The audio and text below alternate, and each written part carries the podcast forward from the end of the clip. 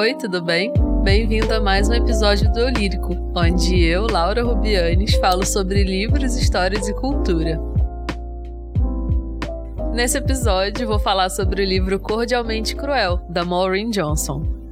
Esse foi um dos meus livros preferidos de 2020 e vou contar um pouco da história e minhas impressões para você hoje, porque, além de ter amado ele, o segundo volume da quadrilogia, ou tetralogia, como você quiser chamar, que é chamado A Escada Furtiva, acabou de ser lançado aqui no Brasil e eu tô super ansiosa para ler ele. Por isso tô aqui hoje fazendo esse episódio sobre Cordialmente Cruel, que é o primeiro volume, para contar um pouco sobre a história para vocês e quem sabe despertar uma curiosidade para ler a série inteira. Mas, antes da gente começar, segue o Eu Lírico na plataforma onde você está ouvindo agora, porque isso ajuda muito a fazer o podcast ser mais relevante e ele ser recomendado por outras pessoas que ainda não conhecem. E assim você também sempre é avisado quando sai um episódio novo. Me segue também lá no Twitter, arroba Laura Rubianes, e no Instagram, arroba Laura Rubianes e arroba eulírico.pod. Na descrição desse episódio, nas plataformas de streaming, vai ter o link para compra de Cordialmente Cruel e A Escada Furtiva, né, que é o segundo volume, caso você queira comprar. Cordialmente Cruel foi escrito pela Maureen Johnson, que é uma autora americana que já teve vários outros livros publicados, inclusive aqui no Brasil. Alguns deles são 13 Pequenos Envelopes Azuis, O Nome da Estrela e Deixa a Neve Cair, que ela coescreveu com o John Green e com a Lauren Miracle. Esse livro até virou um filme da Netflix uns anos atrás e eu achei bem legalzinho. Eu assisti na época, um filme com temática de Natal, mas me falaram que o livro é muito melhor, né? Sempre é. Cordialmente Cruel faz parte de uma quadrilogia que eu, inclusive, descobri fazendo uma pesquisinha para esse episódio, porque da última vez que eu tinha olhado só tinham três livros na série. E ele vem seguido por A Escada Furtiva, The Hand on the Wall, que ainda não tem título em português porque não chegou oficialmente aqui, mas a gente pode traduzir livremente para tipo A Mão na Parede, e o quarto, que é The Box in the Woods, ou A Caixa na Floresta, que vai ser lançado lá nos Estados Unidos em junho desse ano. Em Cordialmente Cruel, a gente conhece a Steve, que é uma adolescente com quem eu me identifiquei muito porque ele é apaixonado por romances policiais e histórias de crimes reais. Ela fala bastante sobre isso ao longo do livro, é muito legal e dá para perceber claramente que a autora tem um background nesse meio e que ela sabe bastante sobre esse assunto porque tem inúmeras referências ao longo do livro inteiro. É muito legal se você conhece um pouco, né, dessas coisas, porque dá muito pra, sabe, identificar os momentos em que ela faz referência a alguma coisa. E bom, a Steve é aprovada e convidada a estudar no Instituto Ellingham, que é uma escola interna para adolescentes super inteligentes. Essa escola foi aberta nos anos 30 e foi criada pelo Albert Ellingham, que era um cara milionário que trabalhava no meio midiático com jornais e cinema. E ele decidiu abrir o instituto porque ele prezava muito por conhecimento, ele adorava desafios mentais, tipo charadas, que é uma coisa bem importante na história, né? E várias coisas assim, né? Ele gostava muito de inteligência. Era um cara da Corvinal, né? Pelo que a gente pode perceber. E essa escola é super exclusiva porque, como eu disse, é só para adolescentes super inteligentes ou que tenham algum diferencial bem especial. Só entram 50 alunos por ano e eles cursam os dois últimos anos do ensino médio lá.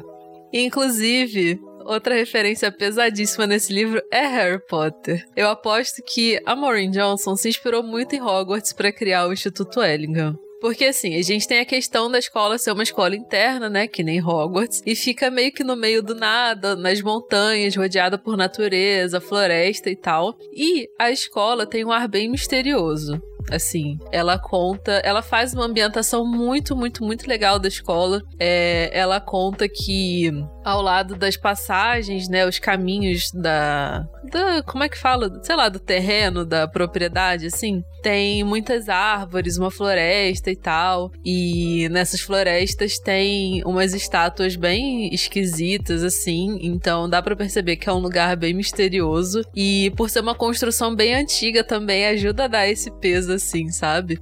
Outra coisa é que os alunos moram em casas, que nem Harry Potter, só que lá não tem nada tipo um chapéu seletor, nem nada assim. A seleção nas casas parece algo bem aleatório e elas também têm um professor responsável que mora lá junto com eles. E sabe qual é o nome da casa que Steve mora? Minerva. A escola foi uma das coisas que eu mais gostei no livro, porque eu gosto de uma história adolescente, né, com escola e tal. E também por conta da ambientação que a autora conseguiu fazer, assim. Eu achei muito, muito, muito legal saber mais sobre a escola, né, como era, tipo, fisicamente e tal. Inclusive, no livro, no, nas primeiras páginas tem um mapa da escola, o que é muito legal para você conhecer, né, como é de verdade, o que ela estava pensando. E também porque ao longo da narrativa ela fala sobre vários locais, né, da, da propriedade. Então, tem vários prédios em volta, assim, que são prédios diferentes onde acontecem as aulas. Aí tem aula de tipo yoga, tem o lugar onde fica o refeitório, tem várias coisas assim. Então, conforme ela vai citando nome, os nomes dos lugares, é muito legal, tipo, você voltar no mapinha lá e olhar para você se situar e tal. Isso foi uma das coisas que eu gostei muito no livro. Mas então, eu gostei muito dela falar bastante sobre a escola e sobre o dia a dia dos alunos, porque em Harry Potter, inclusive, isso era uma coisa que eu amava, tipo, ver o dia a dia dos alunos, o que eles fazem, prova, aula, como eles convivem, como é o lugar onde eles moram, assim, eu acho muito legal. E eu sinto como se eu estivesse lá, vivendo junto, sabe? Só que por a autora focar muito na escola, de falar como funciona, contar a história, é, mostrar como foi a chegada da Steve lá, mostrar os outros personagens, o, falar o que ela ia fazer lá e todo esse tipo de coisa, a gente demora um pouco a embarcar no enredo principal do livro. Assim, isso não é um ponto negativo para mim, porque eu gostei disso, né? Como eu já falei, eu gosto bastante dessa desse tipo, né, de narrativa e tal, quando tem bastante descrição sobre a escola, mas tem gente que acha ruim. Bom, voltando à história do livro, chega de falar na vida que eu não vivi e queria ter vivido. A Steve fica muito feliz em ser aceita no Instituto Ellingham, porque, além de ser uma escola muito boa, lá foi o cenário de um crime muito famoso nos anos 30 que ficou conhecido no país inteiro. E ela, como gosta muito desse assunto, né, fica super feliz em estudar nesse lugar. Esse caso aconteceu numa noite na mansão da escola, que era onde o Albert Ellingham e a família dele se hospedavam dentro do terreno em que a esposa e a filha dele foram sequestradas e uma aluna foi assassinada, e o caso até hoje não foi solucionado.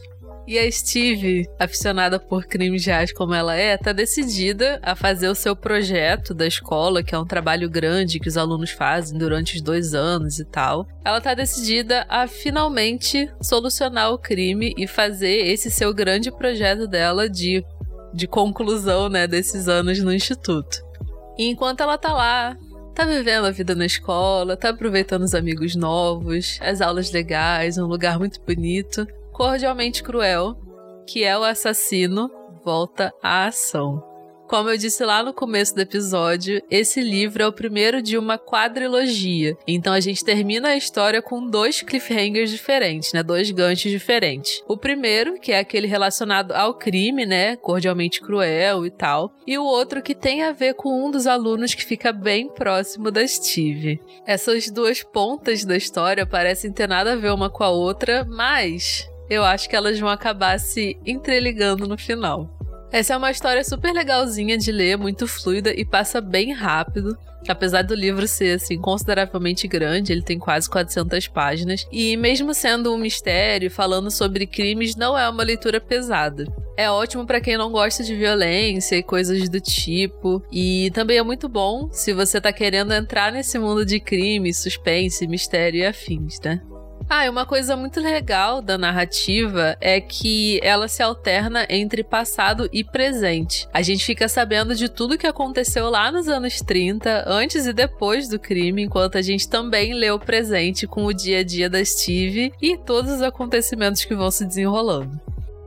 E uma coisa bem específica que eu gostei na história é que a autora não ignora tecnologia, porque tem muita produção por aí, seja filme, série, livro mesmo, que esquece completamente que celular, computador e internet existem. Eu odeio quando isso acontece. Aí acontece aquelas cenas ou aquelas situações em que um celular, uma mensagem, poderia facilmente resolver tudo. Mas quem escreveu o roteiro ou o livro, a história, enfim, claramente ignorou essa possibilidade.